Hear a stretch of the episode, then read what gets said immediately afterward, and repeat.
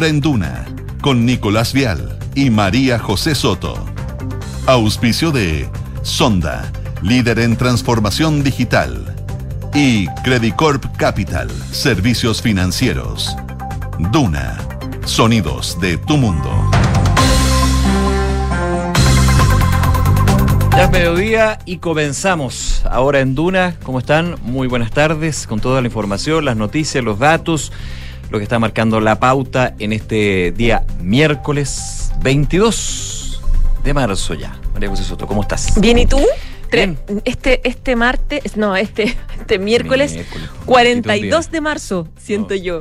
Como que marzo es un, un mes lento. Oh, yo no lo o un mes difícil, Yo no, no, lo he sentido tan lento a diferencia de otros años. Pero bueno, ¿Sí? ahí podemos.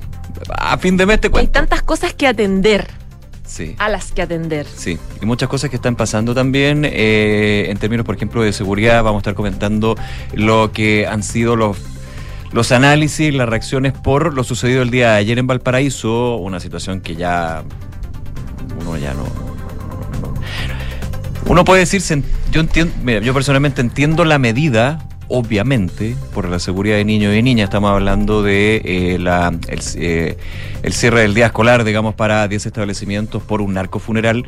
Se entiende la medida en términos de la seguridad, pero no se entiende cómo ya llegamos a eso. Sí, es, es bien que los niños no puedan ir a clases porque hay un funeral.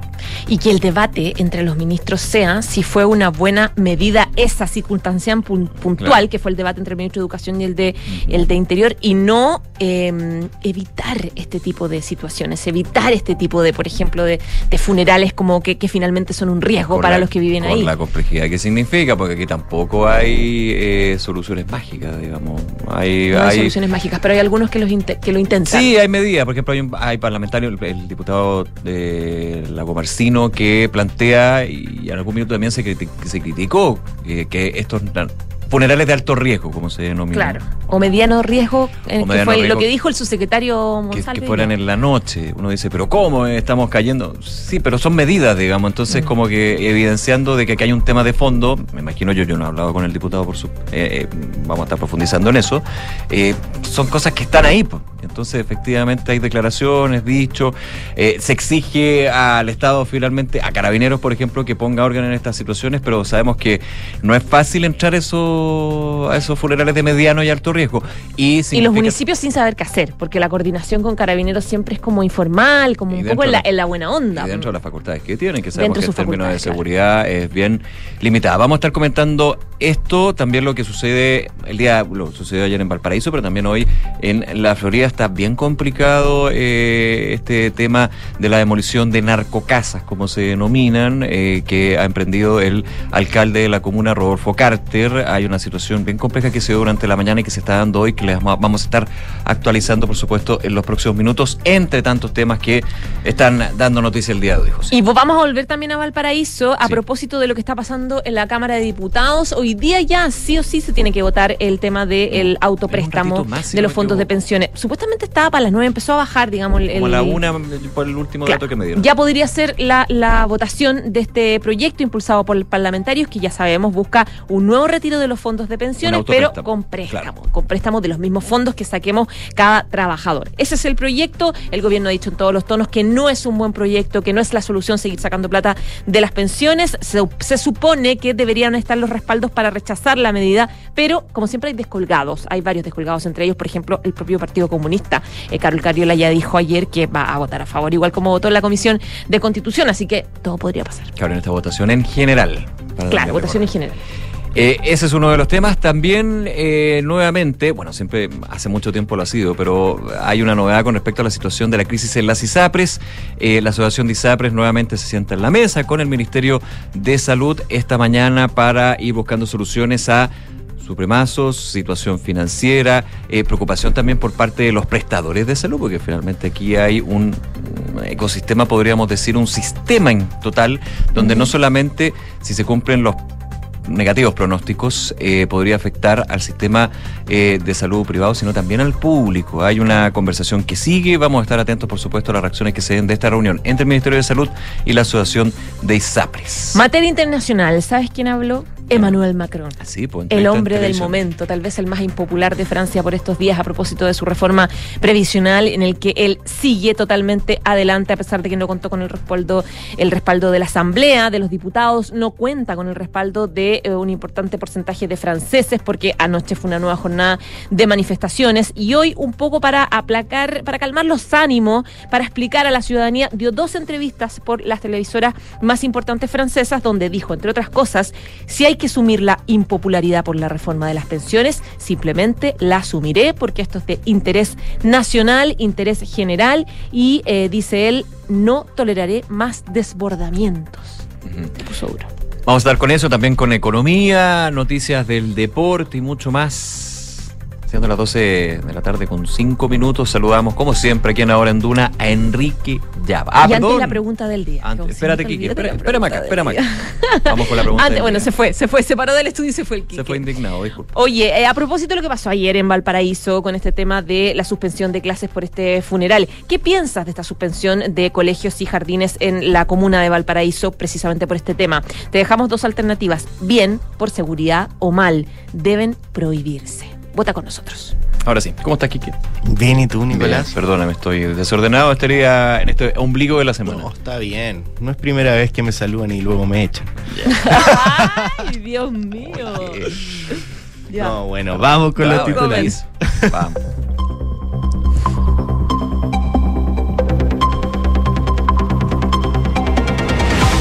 Hoy la Cámara de Diputados vota la idea de legislar los tres proyectos que permiten el autopréstamo desde los fondos previsionales.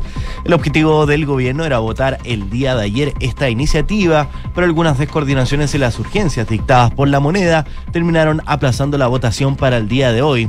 Recordemos que el proyecto requiere 89 apoyos para continuar con su tramitación. La fiscal de Valparaíso dijo que los homicidios aumentaron un 30% en la región durante el año 2022 y advirtió que hay una preocupante vinculación con estos hechos con las bandas de gran poder de fuego. Claudia Perivancic aseguró que estamos haciendo nuestros mejores esfuerzos tratando de ir modificando nuestros propios procesos de trabajo para ir enfrentando esta realidad. El subsecretario Manuel Monsalve dijo que no fue una buena decisión la suspensión de las clases por el narcofuneral en la comuna de Valparaíso porque había dispositivos preventivos dispuestos para esto. El subsecretario del Interior recalcó que la medida no fue decidida por el gobierno y calificó el funeral como de mediano riesgo. La decisión se tomó por razones de seguridad, advirtió el ministro de Educación Marco Antonio Ávila por el cierre de varios colegios y jardines en la comuna de Valparaíso durante la tarde de ayer, debido a este funeral de un narcotraficante de la zona. La ministra del Interior, Carolina Tobá, enfatizó que no se puede permitir que el narcotráfico decida el calendario escolar y el colegio de profesores reclamó que estamos en el mundo al revés, donde el Estado está renunciando al orden público. El alcalde de la Florida, Rodolfo Carter, volvió a criticar al gobierno luego de llevar a cabo una nueva demolición de una narcocasa en la comuna de la Florida que terminó en enfrentamientos y disparos entre vecinos del sector y carabineros. En ese sentido, el alcalde Carter indicó que tiene una buena opción, opinión de la ministra Carolina Tobá, pero que cree que la domina el orgullo al no poder reconocer que alguien de otras ideas puede estar haciendo algo medianamente correcto. Al subsecretario del Interior Manuel Monsalve, el alcalde igual criticó, indicando que más allá de las críticas que le ha hecho, que los ayude con la seguridad en su comuna. Luego de dos meses sin diálogo, la Asociación de ISAPRES retoma hoy las conversaciones con el gobierno en un encuentro donde participan la ministra de Salud Jimena Aguilera y el superintendente del ramo Víctor Torres. Fue el día 27 de enero cuando el gremio acusó al Ejecutivo de no tener medidas para abordar la crisis de la industria y decidieron congelar su participación en la mesa de trabajo que había dispuesto el gobierno. El presidente Gabriel Boric sostuvo un diálogo con su par de Ucrania, Volodymyr Zelensky. Durante el encuentro, ambos líderes se refirieron a la decisión de la Corte Penal Internacional tras emitir una orden de arresto contra Vladimir Putin como presunto responsable de la deportación ilegal de niños. El líder ucraniano agradeció la cooperación de Chile en los foros internacionales y detalló que discutieron una mayor consolidación del apoyo de América Latina en esta crisis.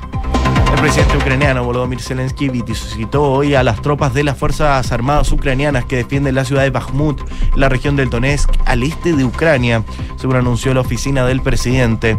Desde el lugar, Zelensky dijo tener el honor de estar en el Donbass para condecorar a nuestros héroes. El partido español Vox de extrema derecha fracasó en un de nuevo con la segunda moción de censura contra el gobierno de Alianza de Izquierda dirigido por Pedro Sánchez. El candidato propuesto por Vox para sustituir a Sánchez en la jefatura del Ejecutivo, el economista y exdirigente comunista Ramón Tamamés, consiguió tan solo 53 votos de los 350 diputados de la Cámara, muy lejos de la mayoría absoluta que establece la Constitución española para que prospere esta moción. Mesut Özil anunció su retiro del fútbol. El campeón del mundo con Alemania 2014 anunció su retiro del profesionalismo tras finalizar su contrato con el equipo turco Istanbul Başakşehir. Además de militar en el equipo turco, el mediocampista jugó en el Fenerbahce, el Schalke 04, en el Real Madrid y compartió equipo con Alexis Sánchez en el Arsenal. Gracias, Kike. Gracias a ustedes. Nos vemos 12 de la tarde con 10 minutos. Eh, la atención en el Congreso está puesta en la Cámara de Diputadas y Diputados, como le estábamos comentando. 89 votos de 155 necesitarían los proyectos de autopréstamos de ahorros previsionales, un quórum de cuatro séptimos, para eh, pasar eh, la eh, votación en general. Recordemos la idea de legislar y luego entrar ya a particular. el gobierno ha sido mm, claro y no se ha movido de esa línea en términos de rechazar un eventual autopréstamo de los fondos previsionales y hacer la diferencia con respecto a el propio autopréstamo que se plantea la reforma previsional en términos de que tiene distintas limitantes, desde la edad hasta los montos y también la forma de restitución. En algún minuto recordemos el ministro de Hacienda Mario Marcel, que ha sido crítico de esto y también los retiros, que uno eh, puede plantear esto como la antesala de lo que puede ser en abril ya la presentación de un proyecto de retiro de ahorros previsionales. El ministro Marcel ha hablado de un autopréstamo igual a un retiro encubierto, seguido también por la ministra Cara y eh, distintas autoridades, desde dos puntos, desde el efecto que podría tener para los fondos previsionales, para no perseverar en un cambio en el sistema previsional y además en el efecto que podría tener en la economía, como tuvieron, y ya nadie puede decir lo contrario, en gran parte en la inflación que estamos viviendo hoy en día. Bueno, estamos a la espera de que se vote este nuevo proyecto de autopréstamo de los fondos de pensiones y tenemos en línea a José Miguel Wilson, que es periodista de la tercera y está allá, precisamente en la Cámara de Diputados en el Congreso de Valparaíso. José Miguel, ¿cómo estás? Buenas tardes. Eh, buenas tardes, María José. Buenas tardes, Nicolás. ¿Cómo están? Hola, José Miguel. Acá, efectivamente, desde Valparaíso para atender las consultas de ustedes. Bueno, primero la hora, porque se hablaba que era más temprano, ahora parece que va a ser cerca de la 1, ¿no? Sí, lo que pasa es que generalmente se, se votan eh, todos los proyectos al final eh, de la se hace la discusión, eh, intervienen los diputados y después al final se votan por tanda todos los temas que están para esa, esa tabla del día.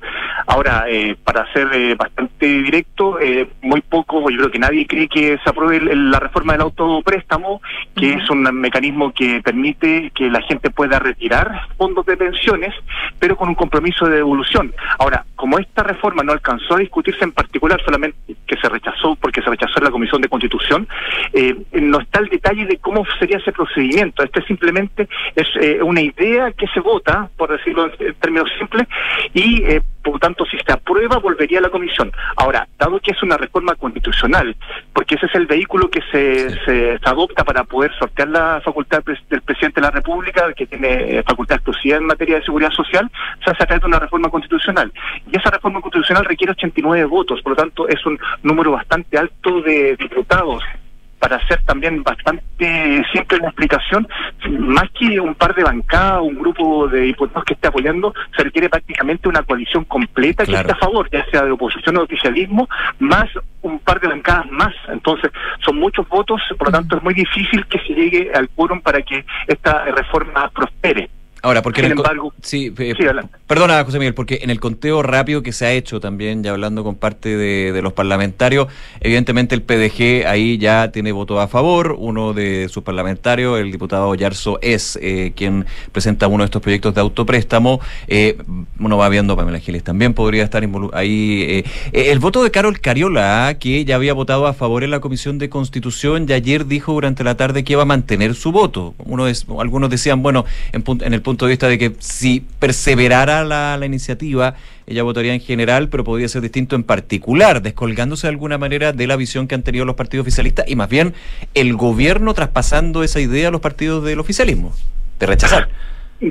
Sí, efectivamente ahí hay una señal bastante importante. Bueno, hay varias claves independientes que esta reforma se rechace. eh, yo creo que quedan varias conclusiones que hay que sacar después de la votación, independiente del, del rechazo, digo. Pues, primera, la primera clave es hay que ver la cantidad de desparques. Eh, como Eso. mencionaba el caso de Carlos Cariola, eh, probablemente ella va a ser seguida con un par de, diputados del PC y de la bancada humanista, FREPS, eh, con Acción Humanista, FREPS, eh, que integran un mismo grupo político. Eh, pero también es importante lo que pasa en el PPD. Siete de sus eh, nueve integrantes eh, es una bancada compuesta por militantes independientes. Eh, siete integrantes de esta bancada eh, van a van a van a votar a favor. Anoche decían que serían seis al final y uno se abstendría. Ah, solamente estaría votando Elías Molina y también Héctor Ulloa en contra. Por lo tanto, también hay, hay desmarque importante del Sí. oficialismo. Es clave el Entonces, desmarque independiente en este caso del oficialismo, José Miguel, como tú dices. Sí, entonces es una, una clave importante, una conclusión que hay que analizar con detalle posteriormente a la votación, es cuánto desmarque del oficialismo hay. Otra clave importante a determinar es cuántos votos va a haber a favor de, este, de esta reforma. Si en los votos se acercan a, a los 60 votos, yo creo que se acercan peligrosamente eh, a, un, a, un, a un quórum que está un peldaño, dos peldaños abajo de, de, de la eventual aprobación de un, de un sexto retiro, entre comillas sexto retiro, en realidad sería un cuarto retiro, un sexto retiro que está a la vuelta de la esquina, que se empezaría a discutir el 18 de abril, por lo tanto si hay 60 votos es una cifra bastante peligrosa eh, para el gobierno. Ahora, las estimaciones indican que la votación estaría del orden de los 45 a 55 votos a favor. Esto está moviéndose diariamente. Eh, ayer eran más bancadas, hoy ya tal vez son algunas, se han sumado más diputados, eh, que ayer habían comprometido su voto en contra, ahora están a favor. Entonces, no es una, una cifra estática, se está moviendo esa cifra. Hay muchos diputados que resuelven a última hora.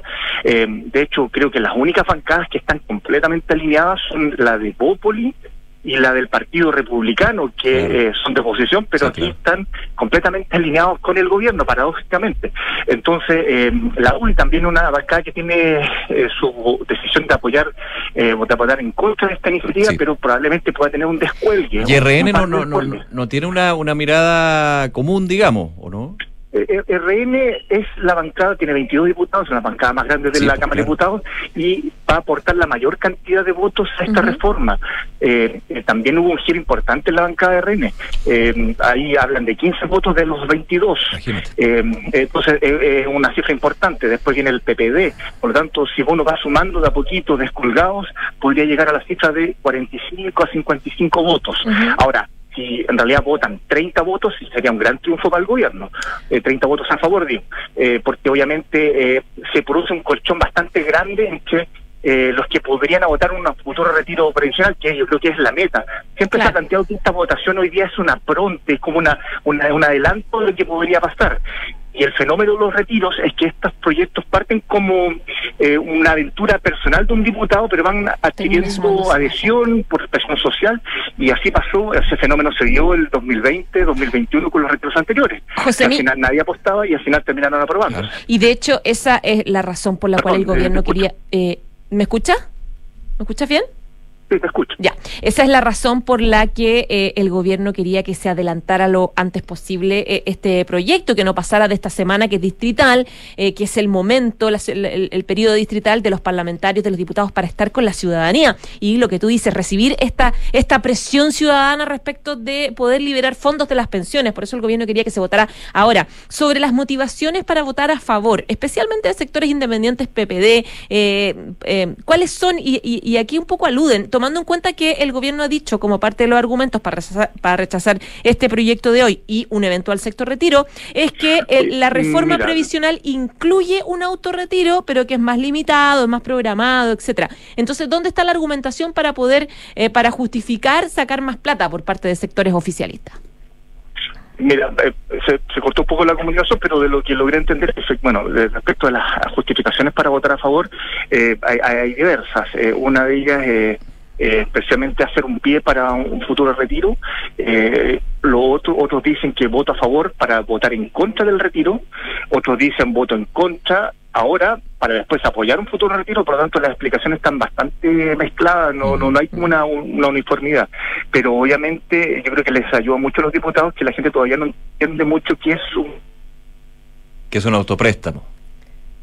Ahí parece que se nos eh, faltó más conocimiento. Entonces Sí, la claro, gente claro. pues tiene menos presión social que propiamente un retiro que... No que asocia el que autopréstamo con muy- un retiro en ese sentido, Claro, con un retiro. tal. Claro, que ya, ya se conoce y, y- y mucho y, y mucho lo ha sacado también, entonces ya hay conocimiento al respecto. Claro, entonces, pero eh, la y como es como esta es una idea que no está concretamente bien elaborada, eh, no, no tampoco no, no eh, es muy difícil explicarla. ¿Qué- ¿Cómo, cómo hacer este retiro? Nadie sabe porque no no no no tiene el articulado aprobado.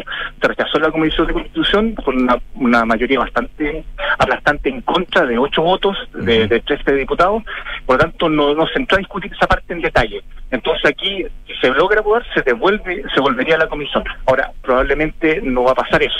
Por lo tanto, la idea del autopréstamo no va a quedar ahí eh, eh, muerta, digamos, pero sí hay un tema que podría empezar a discutirse dentro de la misma reforma de pensiones, ¿ah? que ahí está abierta la posibilidad, porque hay una idea de un autopréstamo, pero mucho más acotado, más regulado, Sí, claro. que lo está planteando el propio gobierno. Claro. Bien, eh, nos quedamos muy atentos entonces. José Miguel Wilson, periodista de la tercera. José Miguel, muchísimas gracias por eh, estos minutos. ¿ah? Gracias, José Ya, hasta luego, gracias. Un abrazo, Chao. gracias, que esté muy bien. Hasta, hasta luego. Vamos a estar siguiendo, por supuesto, lo que sería en los próximos minutos esta votación sobre el autopréstamo. Y muy importante lo que dice José Miguel, ¿ah? más que el que se apruebe rechace, porque todo apunta a que se rechazaría. Yo soy siempre de la idea de que hay que esperar la pizarra, pero todos los conteos dicen se rechaza. Es por cuánto se rechaza. Claro. ¿Y Y, la puerta de entrada al otro. Claro, muy importante ese número del, 50 del, del 60 que dice José Miguel, pensando en lo que podría ser un piso para un eh, próximo eh, proyecto de retiro de ahorros Y previsionales. lo, y lo que dice también José Miguel respecto de la presión ciudadana, de, de cómo podría, la gente no se enteró tal vez tanto respecto del concepto del autopréstamo ahora, No, pero de lo- los retiros, del sexto, la idea de un sexto Sí. retiro, que es, esa es como ha sido como la campaña comunicacional, por ejemplo, de Pamela Giles, que tiene súper instalada, eh, sí es popular. Entonces ahí sí va a ser una prueba de fuego para los parlamentarios la eh, de, los tres que, que de se decirle a su gente que no lo van, que no la van a apoyar. Sí, claro. porque aparte la diferencia entre, o sea, el nombre autopréstamo, o sea, yo tengo que devolver a retiro, yo saco, Claro. hay una diferencia bien, bien importante. todas maneras. Bien importante ahí para, para, para uno, para el bolsillo. 12 con 21, eh, vamos con otro tema, José, y tiene que ver con lo que estábamos comentando al principio, eh, situaciones que lamentablemente eh, se dan. Ayer en Valparaíso, 10 establecimientos educacionales tuvieron que suspender sus clases producto de un funeral de mediano riesgo, como lo calificó el día de hoy el subsecretario del Interior, Manuel Monsalve, eh, a este, estos narcofunerales, como se denominan, se suspenden las clases y hay dos aristas. Primero, desde el término, desde el punto de vista de seguridad, desde el punto de vista de cómo eh, se coapta la sociedad, cómo el narco co- coapta a la sociedad para, por ejemplo, que los niños y niñas vayan a clase, una cosa tan elemental, tan lógica, tan básica. Y desde otro punto de vista, lo que eh, fue eh, las, las declaraciones en su minuto del ministro de Educación, Marco Antonio Ávila, que generaron también reacciones bien negativas hacia la figura del ministro. Y hoy lo que declaró el subsecretario del Interior con respecto a ese punto en particular. Claro, y eh, claro, hay un contexto importante que se está dando a propósito de lo que pasó ayer en Valparaíso y tiene que ver con eh, la, la, el nue- la nueva demolición que se está generando desde esta mañana temprano, Claro, la comuna de La Florida, que se suma al debate eh, respecto de las medidas que las autoridades deberían o no deberían tomar, qué es lo mejor efectista o efectivo, eh, un poco a propósito de- de- del debate que plantea el subsecretario Monsalve cuestionando el tema de la, de la demolición de casas narco. Eh, un día después de lo que pasa en Valparaíso con el cierre de colegios por este funeral, eh, hoy día, en la mañana, de nuevo se comienza esta demolición de una cuarta casa, en este caso de ampliación irregular perteneciente a, narco, eh, a narcotraficantes. Esto pasó en la calle General Arriagada, en la población Los Quillayes. Según el municipio, eh, había mucha gente que se estaba yendo del barrio, había agrupaciones de adultos mayores que cerraron sus sedes porque ya no podían seguir eh, participando en la vía comunitaria porque estaba tomado prácticamente por grupos narcotraficantes. Se genera esta demolición que hoy día eh, se produjo un- una situación muy compleja porque empezaron a resistirlo los de la casa y los Sí, más vecinos. Ahí tú estabas ahí al aire, de hecho. Eh, Tú Sí. estabas al aire a lanzar piedras a las policías, a los Sí. medios de comunicación que estaban. Fue bien, fue bien escandalosa A la situación. de, las de las últimas que se han dado, digamos, a Claro. ver, las que han tenido prensa y las que no, pero uno entiende de que en esta en particular fue bastante más violenta, o ha sido bastante, Fue- ha sido bastante claro, más violenta fue porque violenta sigue. Y además tuvo más prensa, estuvo como un poco más en vivo el proceso de, de demolición, si uno lo quiere ver desde el punto de vista El punto complejo para esto es que a esta hora el municipio de La Florida tiene amenazas de eh, ataque a la sede del municipio. A la municipalidad. A la municipalidad de La Florida por esta situación, por lo, las demoliciones anteriores. Les decíamos esta mañana fue la cuarta casa que se demolía en esta política que está implementando el alcalde, el alcalde de Carter. que déjame hacer un punto, eh, que, que siempre lo repiten desde el municipio. No es que la orden sea para demoler una casa ligada al narcotráfico. Lo Mm. que se hace es, no, no se habla de un resquicio, pero sí aplicar la ley, pero en términos de eh, las ampliaciones no regularizadas que existe, que tiene, que habilita justamente al municipio para llevar a cabo, pero obviamente el objetivo es otro, más allá de que haya una eh, construcción irregular, y eso lo ha especificado también varias veces el alcalde Carter. Claro, la idea, siempre he dicho Carter, es hacer como área, es, es convertir, reconvertir la zona, en el fondo, el, el lugar donde está la demolición y aportar con pavimentación, etcétera, etcétera. Fue lo que se prometió también hoy día, pero claro, esto generó amenazas de quema en el municipio, razón por la cual el municipio de La Florida lo que hizo en esta jornada fue comunicarse con el Ministerio del Interior y pedir ayuda, pedir resguardo policial. Eh, a esta hora, de hecho, está el Comité de Seguridad del Ministerio de, de- del Interior eh, analizando este tema puntual. Eh, de hecho, el alcalde Carter tuvo una conversación con el subsecretario de, la- de Prevención del Delito, eh, planteándole la inseguridad que se está generando, pidiendo refuerzos y pidiendo ayuda. y, claro, Carter decía, nosotros evidentemente no, no estamos a cargo de la, la típica discusión. Ellos no están a cargo de carabineros ni las fuerzas policiales y su relación es, si bien muy fluida, necesitan que Interior mande la, la- la- El refuerzo el formalmente a Carabinero. Ahora, eh, yo le aproveché de preguntar al alcalde Carter eh, que, cómo manejan este tema de los narcofunerales también. Eh. ¿De qué, qué, qué política están usando? Él me decía que hace un tiempo, y salió en algunos medios de comunicación, eh, hubo un narcofuneral en la Villa O'Higgins donde eh, el- ah, las, em, las personas que participaron en el funeral sacaron el sacaron el, el- el- el cajón, digamos, de la persona fallecida, féretro. el féretro, y empezaron a pasearse por el barrio. Claro. Con el cajón para que la gente se despidiera y fue una situación muy, muy Con espantosa. aire, me. Claro, con disparo y todo. Y eso generó que finalmente eh, en el, el municipio de La Florida se implementara eh, un operativo especial eh, eh, de, eh, para evitar este tipo de funerales narcos. ¿De qué manera? Me decía el que eh, se empezaron a poner vallas papales. Primero se prohibió el cierre de calles, de absolutamente nada. Se empezaron a poner vallas papales. eh, se empezó se empezaron a, a implementar drones en el día del funeral, drones dando vuelta y sacando fotografías, fotografías de los autos que entraban, eh, fotografías de las personas, es decir, como que él planteaba que era una política de acoso, los acosamos.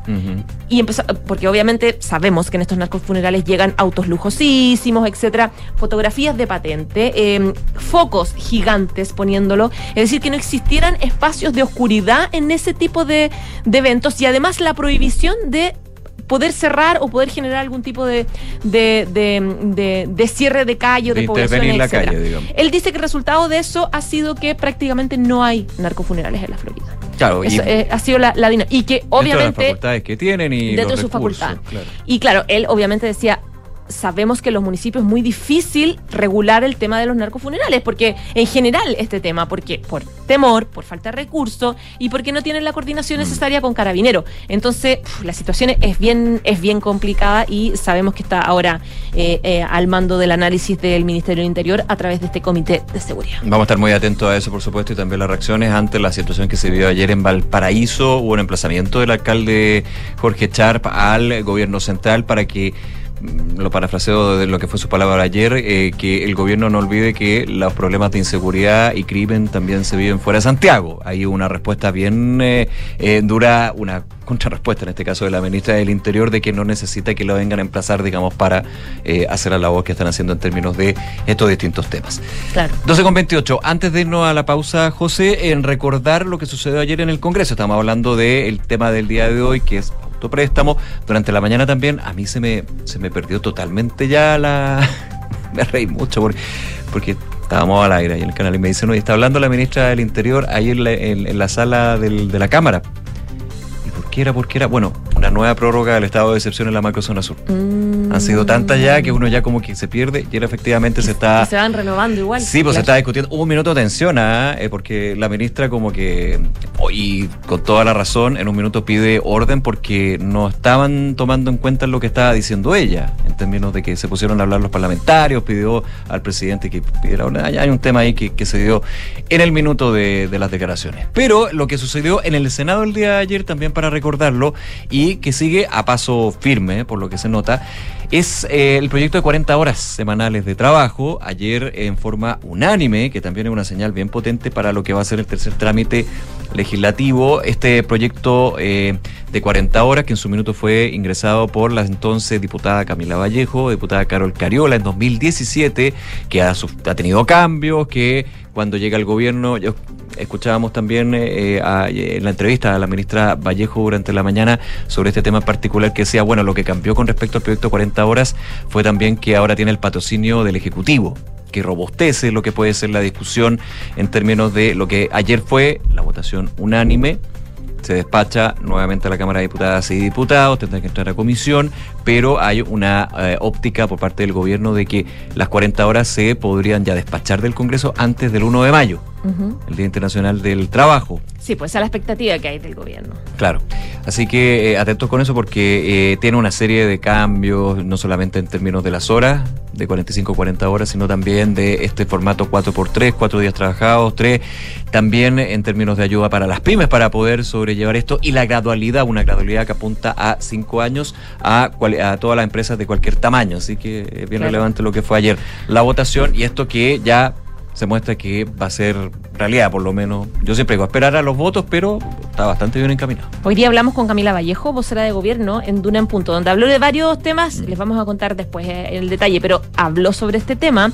y, ¿sabes qué? Agradeció muchísimo el rol de, de la oposición, específicamente del senador Cruz Coque, de la Comisión de, de Trabajo del Senado, por dice por la disposición de, de- de- de querer conversar y de agregar indicaciones, etcétera. De hecho, este proyecto se fue con muchas felicitaciones, eh, fue bien sorprendente, uno no está acostumbrado a eso, que senadores de oposición, Moreira, Cruz Coque, valoraran el rol de la ministra de, eh, del Trabajo, Janet Jara, que Sí. su, su capacidad dialogante fue aplaudida por la oposición. Gratamente sorprendido, tengo Sí. que decir. La verdad que sí.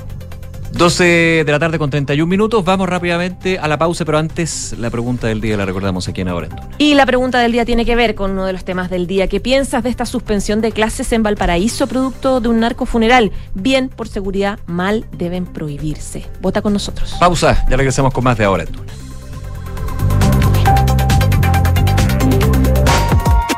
Universidad de Tarapacá, 41 años comprometidos con la calidad. Está en el séptimo lugar del ranking Shimago de investigación en Chile con una alta productividad científica.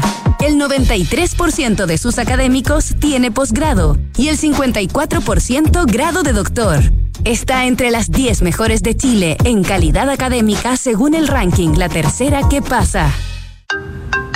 ¿Aló? Grande, pelado. Buena, Toto, ¿cómo estáis? Bien, pues, ¿y tú? ¿Cómo estamos con la camioneta para la mudanza mañana? Chu, se me fue totalmente, me vine a la playa. ¿A la playa? Tranquilo, manéjate con Quinto. ¿Quinto? Sí, Quinto, una app donde eliges el Toyota que quieras y lo usas por el tiempo que necesitas. En tu caso, una Hilux. Grande, Quinto. Descubre nuestros nuevos puntos de retiro y conoce todos nuestros modelos disponibles descargando la app Quinto Share. Quinto.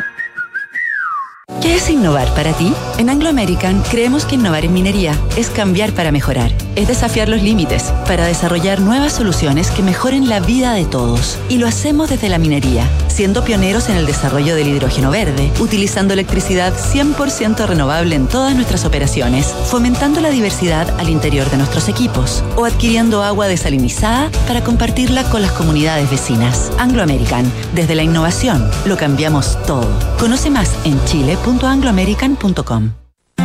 Vivir conectado todos los días con la naturaleza es posible en Edificio QB, un proyecto de inmobiliaria Hexacón en el Parque Cauciño Macul.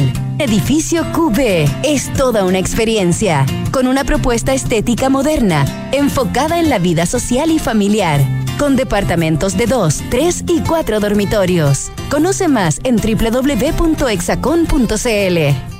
En Sofofa partimos con historias del salitre y hoy estamos con historias de energías limpias. Pasamos terremotos, crisis nacionales y globales, haciendo de la adversidad una oportunidad. Nos digitalizamos, nos conectamos, exportamos y transportamos. Y en estos momentos que parecen inciertos, celebramos 140 años y celebramos las historias de empresas y miles de chilenos que trabajan por convertir Chile en un país de oportunidades. Sofofa, junto a sus empresas, 140 años trabajando el Chile que viene. Se viene una nueva elección y con eso mucha información incorrecta o falsa. Por eso, antes de compartir noticias sobre el proceso electoral, te invitamos a verificarlas en nuestros canales de comunicación oficiales. Infórmate sobre las candidaturas en cervel.cl, llamando al 600-6166 o en nuestras redes sociales verificadas. A partir del 15 de abril podrás conocer tu mesa y local de votación o si tu junta electoral te designó como vocal de mesa. Elección Consejo Constitucional 2023. Ahora votamos todas y todos. Servicio Electoral de Chile. Somos GTD y sabemos que cada empresa, sin importar su tamaño, tiene múltiples necesidades.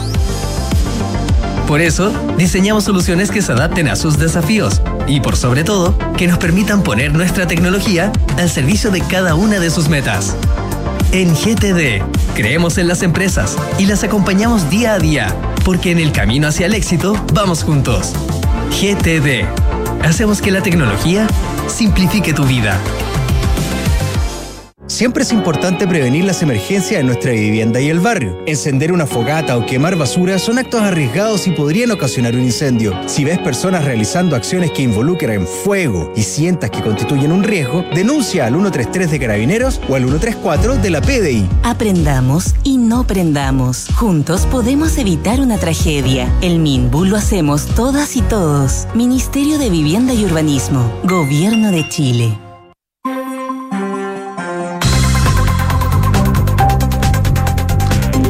12 de la tarde con 36 minutos. Seguimos con Ahora en Duni. Vamos con todos los deportes, las novedades de las últimas horas, lo que se viene junto a Francesca Ravizza. Fran, con un chileno que pasa en Indian Wells, yo creo que no.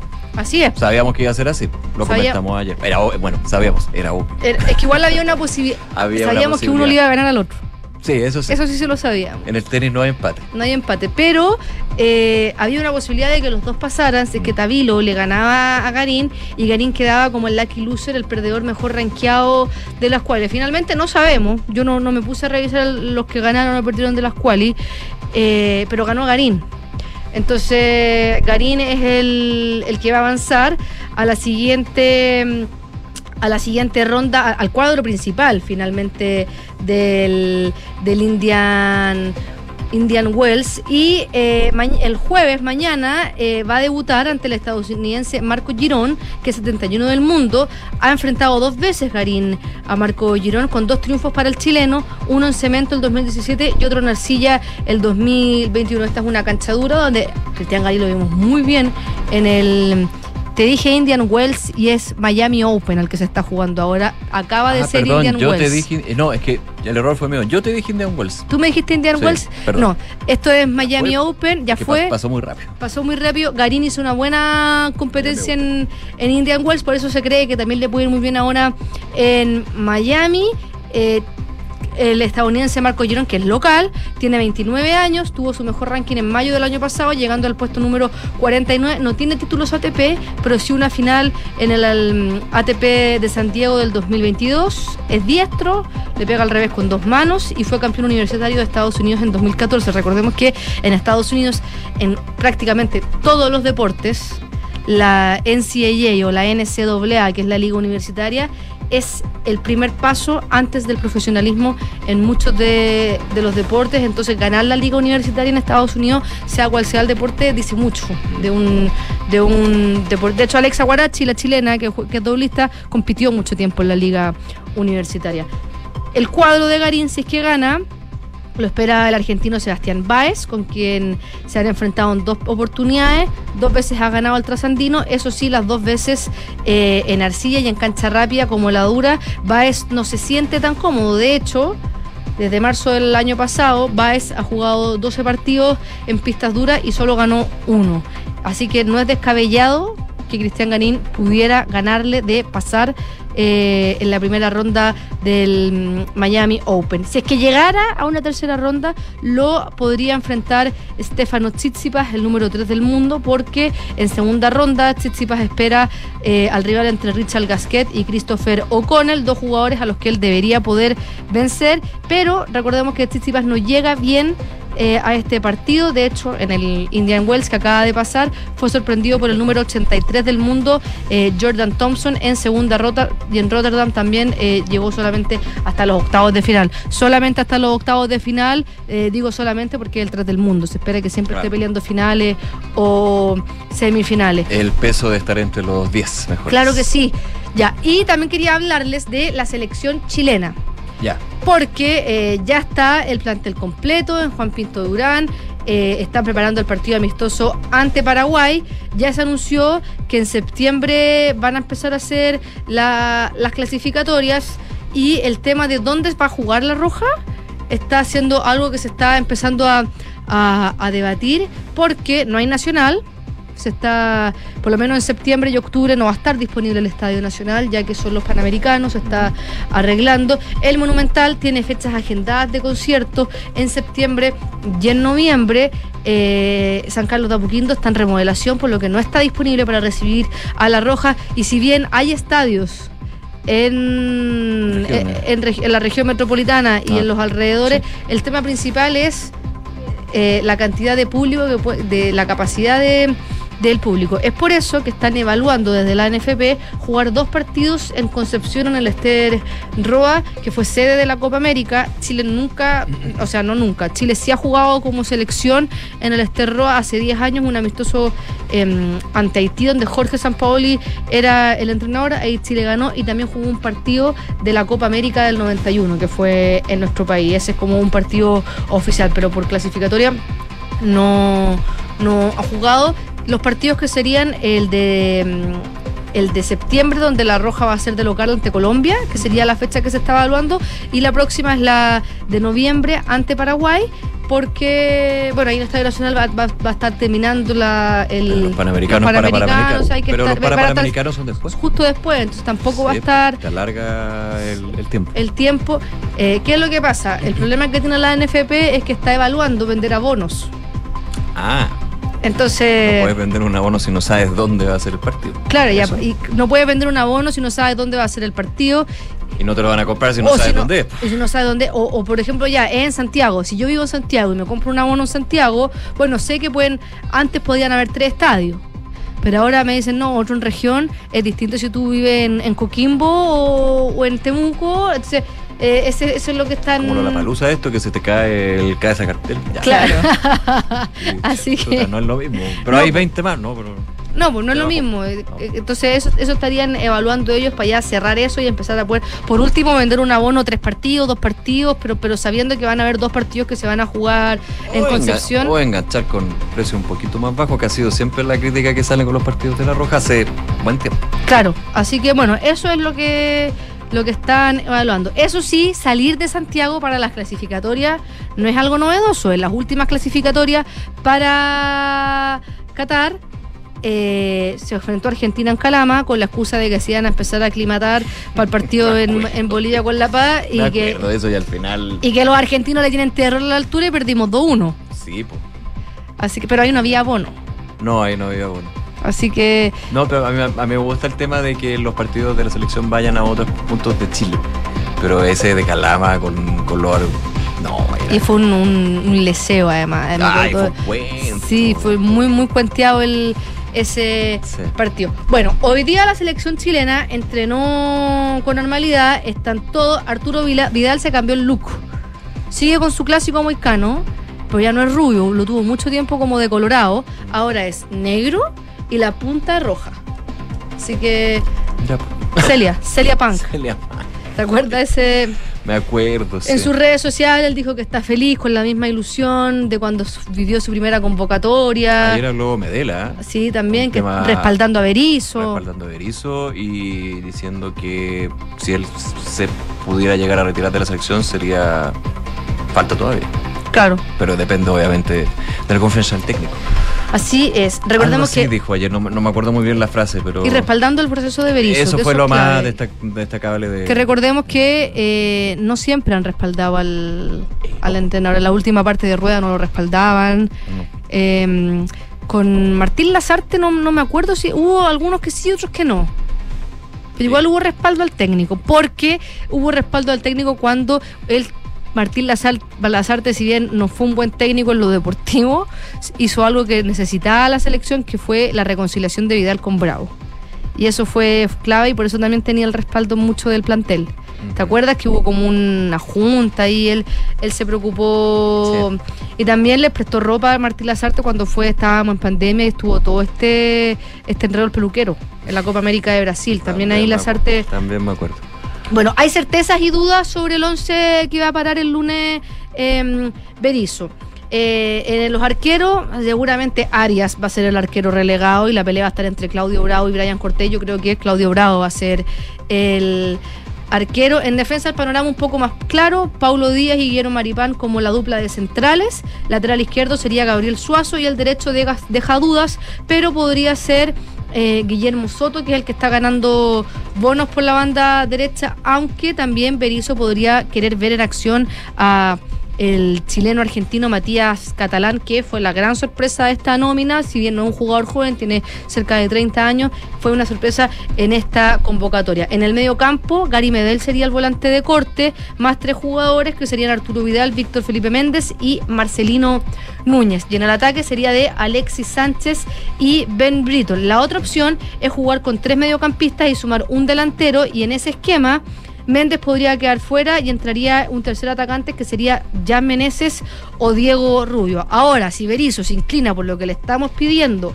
que es la juventud, en ese sentido podría eh, el, ataque estar eh, sumarse a Alexander Aravena, que es delantero de la Católica, o Darío Osorio, que es eh, eh, de la de la de la U. A mí me gustaría ver eh, una mezcla de jugadores de la generación dorada, Ya. que son experimentados, que los necesitamos, con el recambio. Por ejemplo, me llama mucho la atención que Berizzo siga en esta nómina de convocar a los mismos arqueros y sea eh, Gabriel Arias el tercer arquero, que es un jugador, un, un arquero que, si bien fue quien fue el arquero de la selección cuando Claudio Bravo no estaba y todavía no se convocaba eh, regularmente a Brian Cortés, pero ¿por qué no llama, por ejemplo, a Cristóbal Campo? Un arquero que ya se ganó la titularidad en la Universidad de Chile, que fue que ya tiene clásico en el cuerpo, tiene 23 años, tiene un metro 85 y creo que a Claudio Campo, o sea, a Cristóbal Campo, eh, gana mucho más compartiendo camarín con Claudio Bravo que lo que gana Gabriel Arias o la selección con, con ellos tres. Aparte también se va a generar una buena relación en- con Brian Cortés, que seguramente van a ser los dos arqueros que van a seguir después en, en la selección. También me gustaría que Nayel Metzajú sume minutos en, en defensa, eh, no sé, ver a, a, a Bruno Bartichotto, a Darío Osorio, eh, a Alexander Aravena, todos que tienen menos de 23 años, a ver cómo se ve, eh, no sé, un Alexander Aravena con Ben Britton en el ataque. Empezar a ver cómo poder hacer cuajar este equipo cuando no estén eh, la generación dorada, que finalmente siguen siendo el sostén de estos jugadores como Jan Meneses, Diego Rubio, eh, Diego Valdés, que ya no fueron el recambio. Sí, pues ese es el tema. Entonces tratemos de ver cómo, cómo van. Eso me gustaría ver a mí, no sé si lo veamos, no sé si es que no sé lo que está pensando Berizzo, pero recordemos, es un partido amistoso y aquí es donde puede cometer errores. En septiembre no. Oye, antes de irnos para pasar a otros temas, Fran, Mesut Özil. 34 años se Ah, retira. sí, se retira. Quería dar Se solamente unos... No, tranquila, quería dar solamente unos datos. Bueno, ganador con Alemania del Mundial 2014 en Brasil, uno de los más grandes, pero también la Liga Española, una Copa del Rey con el Real Madrid, Copa Alemana y cuatro FA Cup con el Arsenal durante su etapa. En Inglaterra, de que hecho, fue Alexis, con, Ale- con compañero Alexis, sí, po, compañero. 254 partidos con el Arsenal jugados, 159 con el Real Madrid, 92 con la selección alemana y 114 goles en su etapa profesional, más de 200 asistencias. Alemán de origen turco. Tipo, Además. alemán de origen turco. Tremendo jugador Mesut Özil. Clave en la obtención del título de Alemania. Totalmente, se retira, 34 años. Imagínate. Joven. Jo- Joven para el retiro, ¿cómo se están retirando ahora los jugadores? Uno que tiene 38 te dirá, sí, muy joven. Un Lolo. Un Lolo. Estaba, estaba recién partiendo su eh, la flor de la vida. Gracias, Fran. Que estén bien. Que te vaya muy bien, nos vemos. Chao. 12 de la tarde con 48 minutos, revisamos noticias del mundo aquí en Ahora. Y nos vamos a Francia. Han sido semanas muy complicadas para la administración de Emmanuel Macron a propósito de su reforma tributaria. Él se ha mantenido en general en silencio, pero claramente tuvo que hablar a la ciudadanía y lo hizo en esta jornada hace poquito rato hablando a las principales cadenas de televisión donde apeló a través de estas conversaciones al interés general para defender esta impopular reforma de las pensiones francesa que ha puesto a la mayoría de sus ciudadanos en contra. Ha llevado a dos mociones de censura y ha puesto en Francia al borde de una crisis política y social. El presidente francés se declaró dispuesto a asumir la impopularidad ante sus conciudadanos por una ley que aumenta de 62 a 64 años la edad de jubilación, entre otras cosas. La entrevista que dio sirvió para justificar además la reforma que para anunciar nuevas medidas o cambios. Y eh, claro, todos los expertos dicen que difícilmente va a calmar los ánimos. Eh, dijo él en esta conversación, esta reforma no es un lujo, no es un placer, es una necesidad para el país, afirmó el presidente francés en esta conversación con los telediarios de la una de la tarde, las cadenas TF1 y France 2. Hubiera preferido no hacer esta reforma, pero es mi responsabilidad, es el interés general. Macron, que acaba su segundo y último mandato en 2027, añadió que entre los sondeos a corto plazo y el interés general del país, yo elijo el interés general del país y si hay que asumir la impopularidad, la asumiré. Macron confirmó, tras el examen de la reforma por parte del Tribunal Constitucional, su intención de que entre en vigor antes de fin de año. Descartó retirar la ley, eh, descartó hacerle cambios también, excluye por ahora relevar a su primera ministra también, Elizabeth, Bourne, que el lunes sobrevivió eh, por la mínima a una moción de censura. Aún menos dijo convocar elecciones anticipadas, un referéndum sobre la ley, como piden algunos en la oposición. Es decir, no está dispuesto a cambiar absolutamente nada en medio de la presión eh, ciudadana. Eh, pero el presidente admitió que durante las protestas se ha expresado en Francia un sentimiento de injusticia que el gobierno tiene que atender. Prometió medidas para que las grandes empresas con beneficios extraordinarios distribuyan una parte entre los salariados y mejoras en las condiciones laborales y salarios. Sobre las tensiones en la calle de los últimos días, los episodios de violencia y las amenazas a cargos electos y diputados, luego de 12 meses de manifestaciones pacíficas, declaró no toleramos ningún desbordamiento. Precisó, sin embargo, que hay que escuchar eh, la cólera, la, furia legítima, pero no con violencia. Recordemos que el martes por la noche, en una reunión en el Palacio Elicio con los parlamentarios macronistas, declaró la muchedumbre, declaró que la muchedumbre no tiene legitimidad frente al pueblo que se expresa con sus cargos electos. Esto en una alusión a la famosa cita de Víctor Hugo, que decía con frecuencia la multitud traiciona al pueblo. La frase encendió mucho más mm. los ánimos que la usaron como argumento en estas manifestaciones. 12 con 51 Viajemos a España porque el Congreso de ese país se rechazó con amplitud la moción de censura del partido opositor de extrema derecha Vox contra el gobierno de Pedro Sánchez. Otra moción de censura, pero ahí en una situación completamente distinta a la de Francia, hay que decirlo.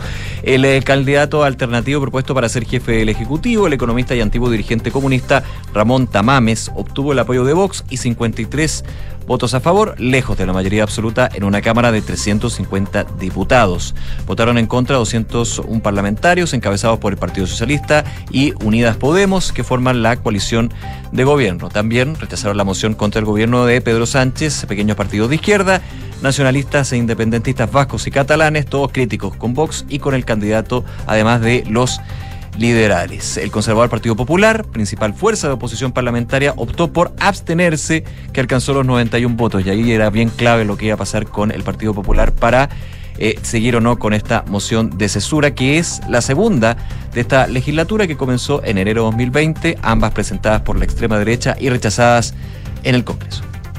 12 del día, 53 minutos, y eh, actualizamos un poco de respecto de la situación de Donald Trump y estas acusaciones, decía él, de que iba a ser arrestado en medio del caso Stormy Daniels, que hasta ahora no hay concreción de que eh, haya eso, pero sí un poco la sensación de que este precandidato presidencial podría estar en medio de permanentemente estos intentos o de arresto o de acusación. De hecho, hoy día una nota del Washington Post titula con lo siguiente, la campaña de Trump se prepara para la nueva normalidad, que es postularse bajo acusación permanente. El equipo del expresidente norteamericano está presionando a otros republicanos para que, para que muestren públicamente su apoyo, porque los republicanos varios han sido bien reacios a hacerlo, disfrutando de la cobertura favorable de los medios de comunicación de derecha y cobrando cheques, dice este diario. Pero los asesores reconocen en privado que hay muchos riesgos respecto de mantener su candidatura en esta beta un poco judicial eh, que eh, de la que él está usando, digamos, porque él dice sentirse como víctima de la situación. De hecho, eh, se tiene el respaldo de otros líderes, por ejemplo, eh, de López Obrador el mexicano, que sobre un eventual arresto de Trump dijo es para que no aparezca en la boleta electoral. Eh, asegura que él también ha padecido de la fabricación de un delito y afirma que una posible detención por este caso sería algo completamente antidemocrático. 12 de la tarde con 54 minutos. Estás en Ahora en Duna. Eh, recordemos que el día de ayer, finalmente, después del programa, de hecho, bueno, en realidad como a las 3, pasado a las 3 de la tarde, hubo definición por parte del Pleno del Tribunal Constitucional sobre los requerimientos que buscaban revocar, anular, declarar inconstitucionales los indultos, siete indultos de los 13 que eh, firmó el presidente Gabriel Boric durante diciembre. Bueno, finalmente, eh, por mayoría no unanimidad, se rechazaron estos requerimientos desde la oposición. Se hablaba de que era previsible, que la clásica con el Tribunal Constitucional es un tema de fondo ahí que hay que ir, hay que revisar y, cambiar. Ya hay bastante consenso en eso en términos de eh, la composición de eh, pleno del Tribunal Constitucional. Pero el día de hoy eh, habló José el ministro Luis, Luis Cordero, el ministro de Justicia, donde lamentó esos cuestionamientos. Y obviamente también ampliando lo que había dicho en su minuto en términos de los indultos no tienen... Eh, uy, se me olvidó el concepto. Legalidad, no, no sé. No, es que es totalmente legal finalmente. Y desprolijidades legales no tiene, sino que puede tener desprolijidades políticas. Claro, comunicacionales, políticas. Claro. De hecho, apuntaba en eh, una, en una declaración y se le preguntaba, bueno, con, con todo esto que ha pasado con los indultos, eh, ¿qué pasa con eventuales futuros indultos? Dijo, bueno, habrá que verlos de una manera distinta. Eso también dentro de la discusión que está en términos de la facultad del presidente o presidente de la República para poder emitir indultos presidenciales.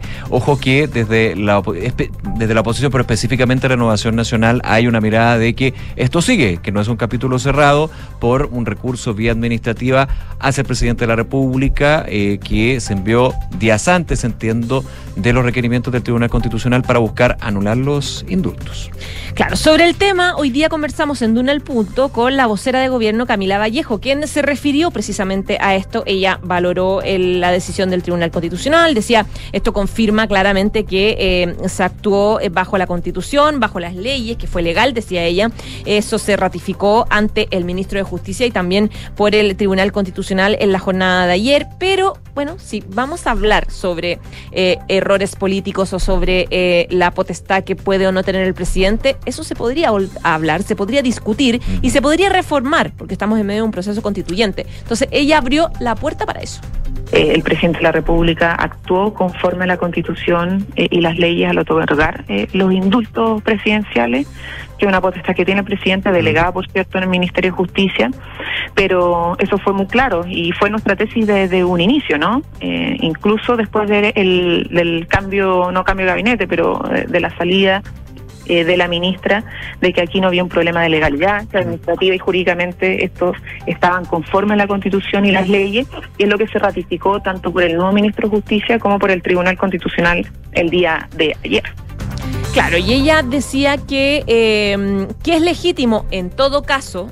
Eh, si se mantiene o no esta facultad del presidente de indultar como la conocemos. Eh, porque claro, hay gente que dice, esta es una decisión monárquica, no puede ser que un presidente esté por sobre un proceso judicial que termina en una condena, etcétera, etcétera. Hay un debate. Entonces ella planteaba, es una discusión súper válida, democrática, que se va a dar probablemente en este proceso constituyente y en una eventual nueva constitución. 12 de la tarde con 58 minutos. Vamos rápidamente antes de irnos a la pausa a revisar el dólar. A esta hora está cayendo nuevamente a la baja el tipo de cambio en Chile. 7 pesos con 15 centavos, porcentualmente hablando, una baja de 0,87% con respecto al día de ayer y se ubica en 816 pesos con 35 centavos. Ayer estaba en los 823 pesos con 50 centavos, hoy ahí cerca de los 810 pesos. Los mercados muy atentos a lo que van a ser los, las señales por parte de la Reserva Federal estadounidense cuando dé cuenta lo que se ha calificado por los expertos como una de las decisiones de tasas de interés más inciertas y relevantes del último tiempo. El Banco Central norteamericano debe determinar si es que se inclina por la estabilidad de precios ante la inflación que golpea a el país o optar por la estabilidad financiera ante la situación o caos bancario que se ha generado en su frontera cabo, entre comillas, pero igualmente este, este germen, digamos, de, de, temor con respecto al sistema financiero y bancario a nivel internacional, por lo que sucedió con el Silicon Valley Bank y también con la situación del Credit Suisse. Así que la, decisión que tome en términos de política monetaria eh, el FED va a ser bien relevante para lo que podría marcarse de aquí en adelante. Es así como el dólar está atento, pero con caídas importante, hay que decirlo, 7 pesos, llegando a los 816 pesos con 35 centavos. 12 del día, 59 minutos. Vamos a la pausa, pero antes la pregunta del día. ¿Qué piensas de la suspensión de clases en Valparaíso producto de un narco funeral? Hasta ahora el 92% de los que han participado dicen mal, tiene que prohibirse o bien, por seguridad. Pausa, ya regresamos con más de Ahora en Duna.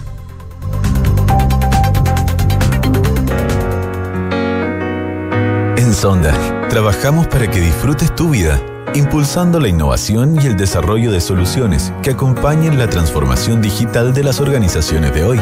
Cuenta tú también con el respaldo, agilidad y eficiencia del líder en transformación digital de la región. Conócenos en sonda.com. Porque en Sonda trabajamos para que disfrutes tu vida. Sonda. Make it easy. En Credicorp Capital nos centramos en ser aliados estratégicos de nuestros clientes para cumplir sus objetivos con nuestro portafolio de inversiones de carácter global. Siente la confianza invaluable de contar con asesores financieros que le agreguen valor a tus decisiones. Conoce más sobre nosotros en credicorpcapital.com. Benja, ¿a qué hora llegas a la casa? Llego en una hora más, mamá. Vamos a ir a andar en patines con mis amigos. Por favor, Benja, ten cuidado. Mamá, no te preocupes. Cuando los accidentes ocurran, en la alemana estamos contigo. Protege a tus hijos desde recién nacidos hasta los 30 años con el convenio Accidentes de Clínica Alemana. 45 años de experiencia en urgencia escolar, las 24 horas y los 365 días del año. Infórmate y contrátalo 100% online en clínicaalemana.cl. Clínica Alemana, si es tu salud, es la alemana. Ya volvieron las Metrobolsas de Metrogas. Ahorra hasta un 50% en calefacción. Te aseguro un invierno calentito con toda la comodidad del gas natural. Solo hasta el 14 de abril o hasta agotar stock. Compra la tuya en metrobolsas.cl y elige la que más te acomode. Metrobolsas de Metrogas. Calefacción bajo control. Bases de la promoción. Venta Metrobolsas 2023. Disponible en www.metrogas.cl slash bases-y-promociones. Construir un futuro mejor es responsabilidad de todos.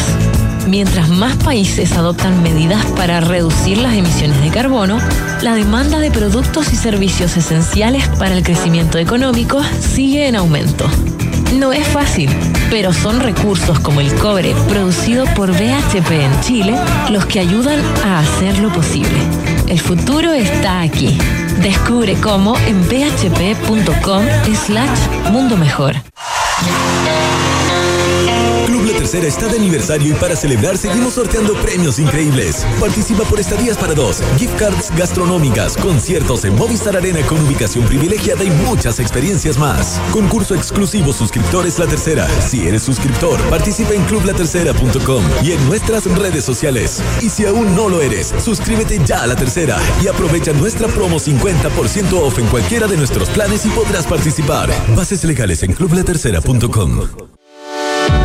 Con Talana, la más completa plataforma digital de recursos humanos, ahorras tiempo y costos. Gestiona la información laboral de tus colaboradores, firma digitalmente, calcula remuneraciones y encuentra al talento ideal para tu empresa, directo desde la app más descargada y mejor valorada para la gestión de personas. Únete a las miles de empresas que ya han digitalizado su área de recursos humanos con Talana. Conoce más en talana.com. En Scotia te damos un impulso para diversificar tus inversiones a un bajo riesgo. Hasta el 23 de marzo. Nuevo fondo Scotia estructurado deuda nominal con una rentabilidad no garantizada de hasta 10,9% al término del fondo, sin monto mínimo de inversión y ventanas de liquidez trimestrales libres de comisión. Encuéntralo solo en Scotia. Infórmese de las características esenciales de la inversión en este fondo mutuo establecido en su reglamento interno y scotiabankchile.cl. La rentabilidad o ganancia obtenida en el pasado por este fondo no se garantiza en el futuro. Los valores de las cuotas en fondos mutuos son variables. Este fondo no se encuentra garantizado y por su naturaleza estará afecto a condiciones de mercado y por tanto el aporte podría exponerse a pérdidas parciales o totales de capital. Infórmese sobre la garantía de los depósitos en su banco o en cmfchile.cl. Marca registrada de Banco of Nova Scotia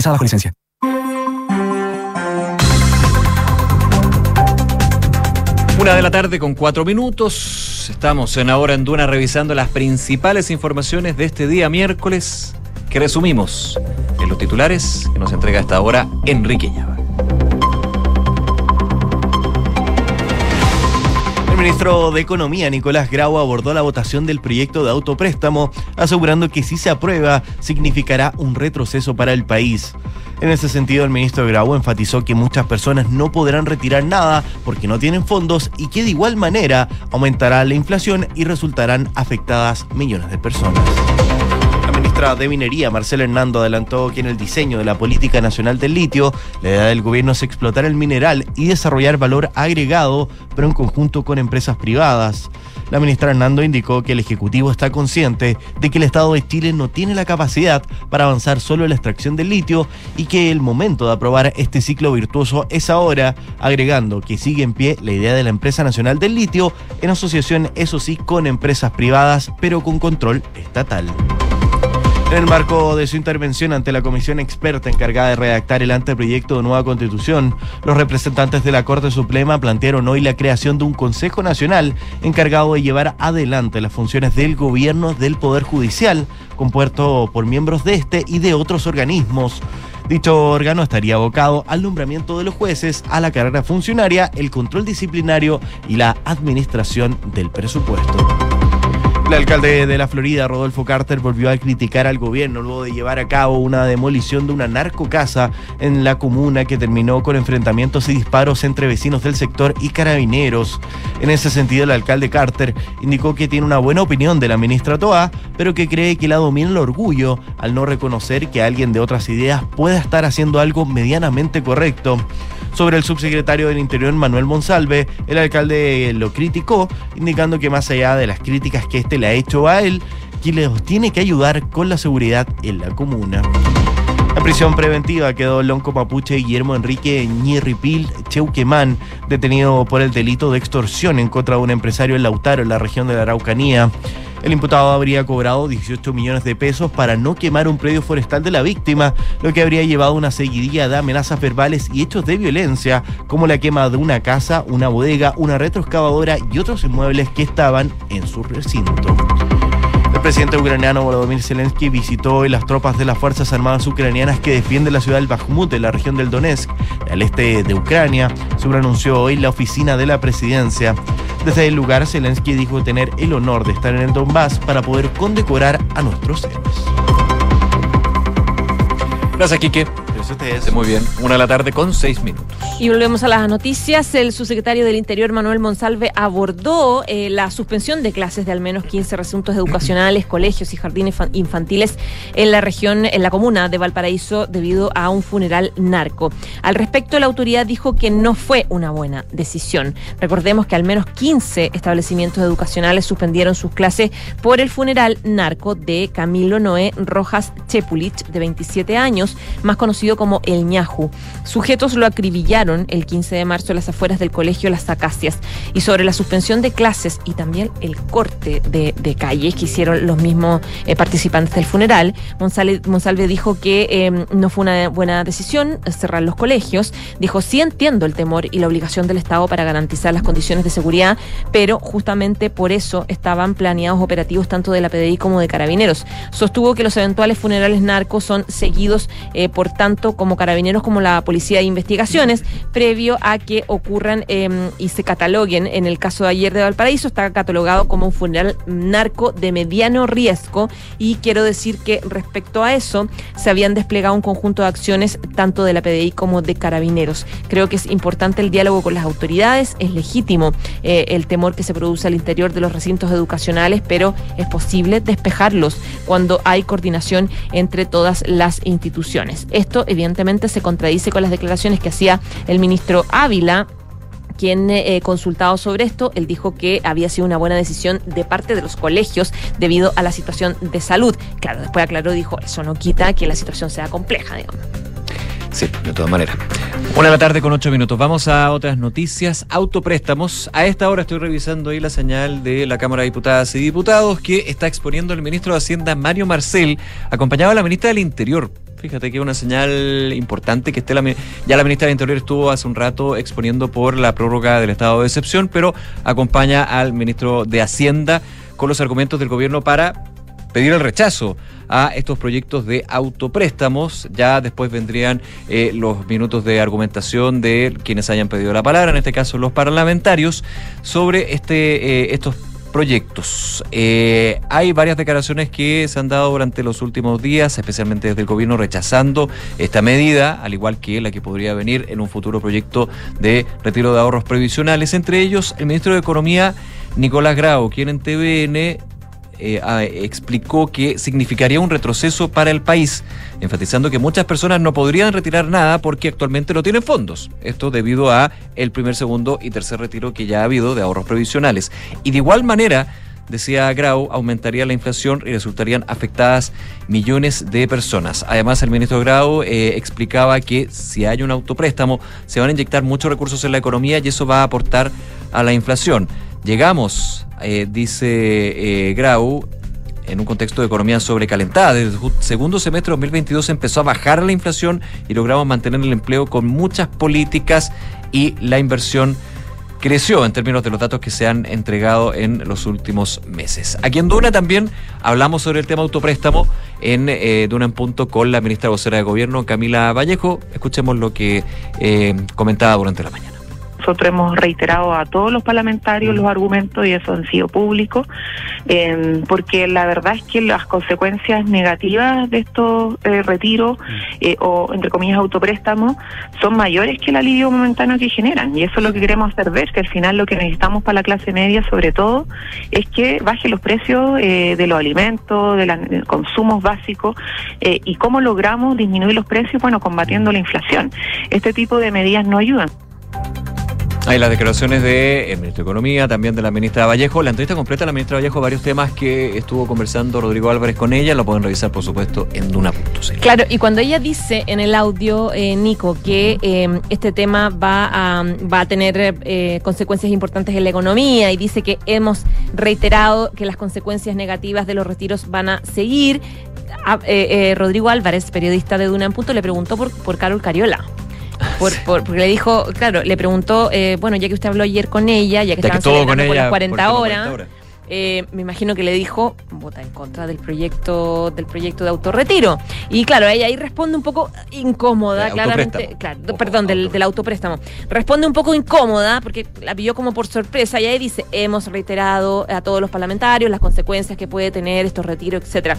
Pero evidentemente que se incomodó porque la diputada ya dijo públicamente que va a votar a favor del retiro porque dice que se necesita, que hay una emergencia y que es necesario hacer este auto préstamo eh, y por lo tanto aprobarlo. O sea, se mantiene su postura que, tuvo ella en la Comisión de Constitución en enero, donde prácticamente, bueno, todo el mundo rechazó y fue ella y otro diputado que aprobaron la iniciativa. Además, Vallejo vuelve a eh, retrotraerse un poco a su época de diputada, eh, cuando ella votó a favor de los retiros de proyectos de la... De la Le recordaban hasta la palla que hizo por el el tercero. El tercero. claro, y ella decía, dice ella, algo que por lo menos yo no, nunca, les, nunca la escuché decirlo textualmente cuando era diputada, puede ser que sí, pero ella dijo, siempre supimos que no era una buena medida, siempre supimos que era solo por la emergencia mm. y que era excepcional. y siempre supimos las consecuencias que iba a tener, decía ella.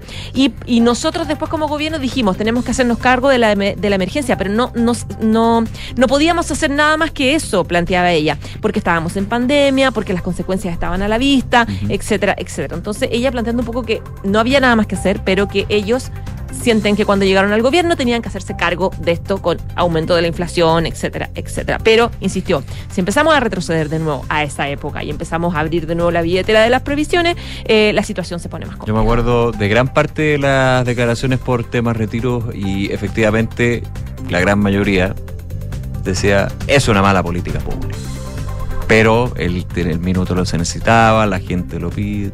O sea, efectivamente eso de que es una mala, es una mala idea, sí, lo decía. Unos más fuertes que otros.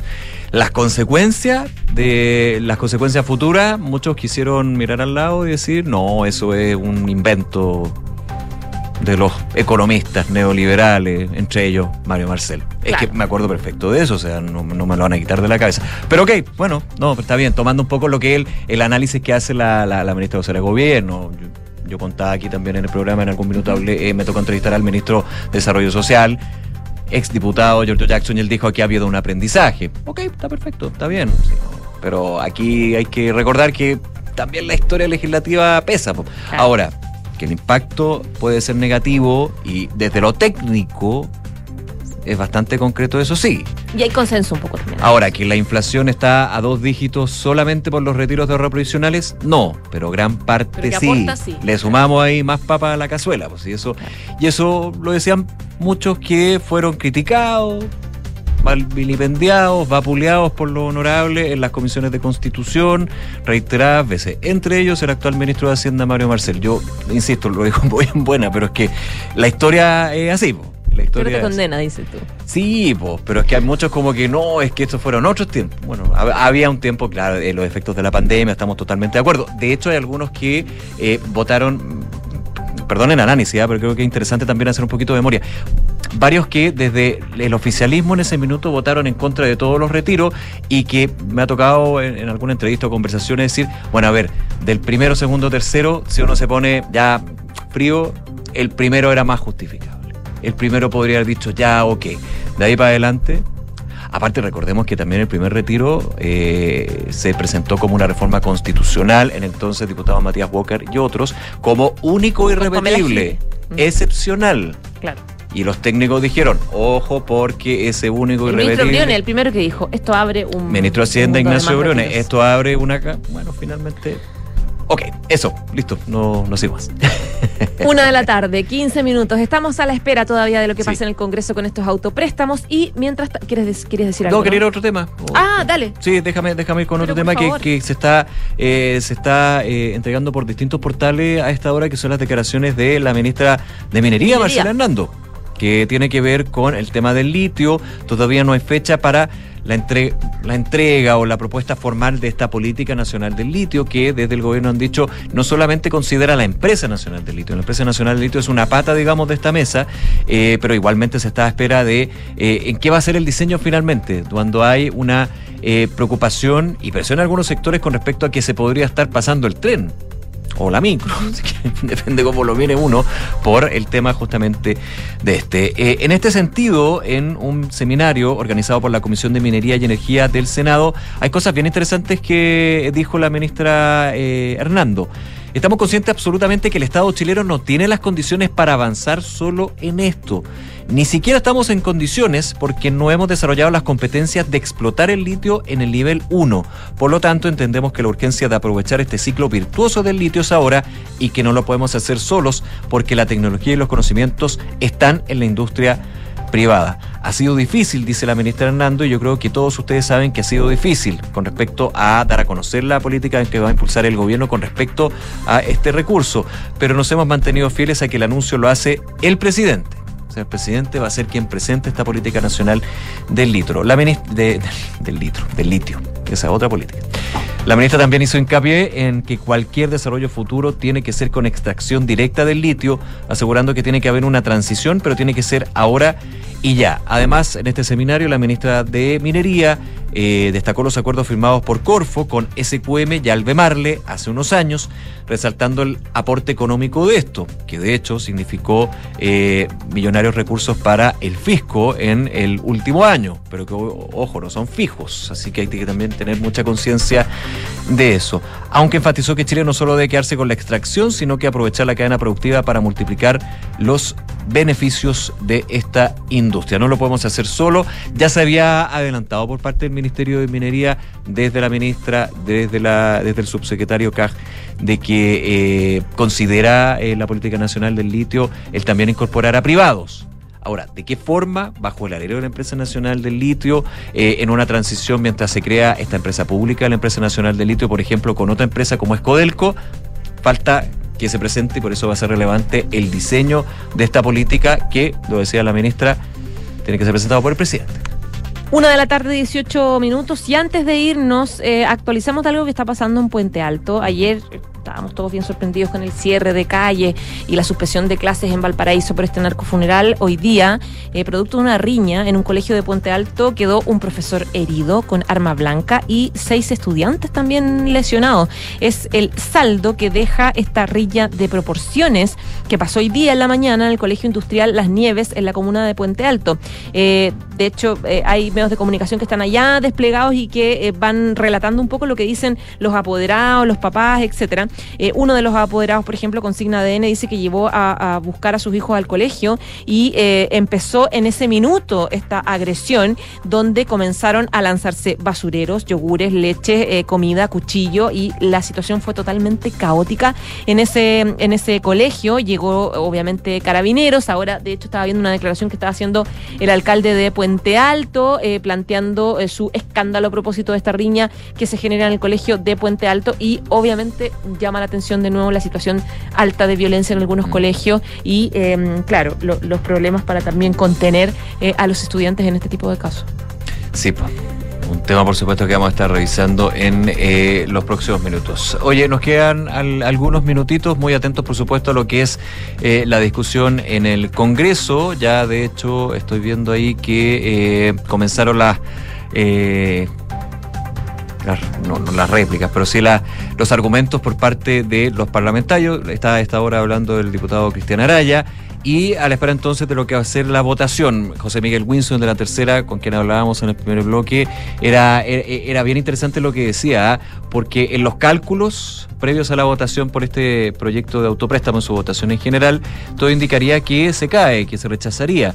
Pero es bien, bien clave lo que pasa en términos de con cuánto cae, con cuántos, cuántos votos a favor y cuánto en contra finalmente. Si llega, por ejemplo, a 55, 60, necesita 89, y esto en eh, lo que puede ser la antesala de un futuro eh, proyecto de retiros de ahorro previsionales. Así que relevante también no solamente el resultado final de este, estos proyectos de autopréstamo de eh, ahorros previsionales, sino también la composición y el descuelgue que puede haber, por ejemplo, en las fuerzas del oficialismo. Ese es el tema. Claro. Eso va a ser bien interesante ir revisando. Una de la tarde, 20 minutos. Ya nos vamos, pero antes eh, te preguntábamos qué piensas de la suspensión de clases en Valparaíso, producto de un narcofuneral. Hasta ahora están votando en nuestras redes sociales. El 93% dice mal, deberían prohibirse, el 6,7% bien por seguridad. Yo les cuento que Credit Corp Capital es un holding dedicado a la prestación de servicios financieros con presencia en Colombia, Chile, Perú, Estados Unidos y Panamá. Conoce más en creditcorpcapital.com. La transformación digital de tu negocio nunca estuvo en mejores manos. En Sonda trabajan para que disfrutes tu vida, innovando y desarrollando soluciones tecnológicas que mejoran y agilizan tus operaciones. Operaciones. Hoy. Sonda Make It Easy. Ya nos vamos, una de la tarde, 21 minutos. Gracias por informarse con nosotros, pero quédese porque vienen las cartas notables de Bárbara Espejo y una nueva edición de Información Privilegiada. Chao, chao.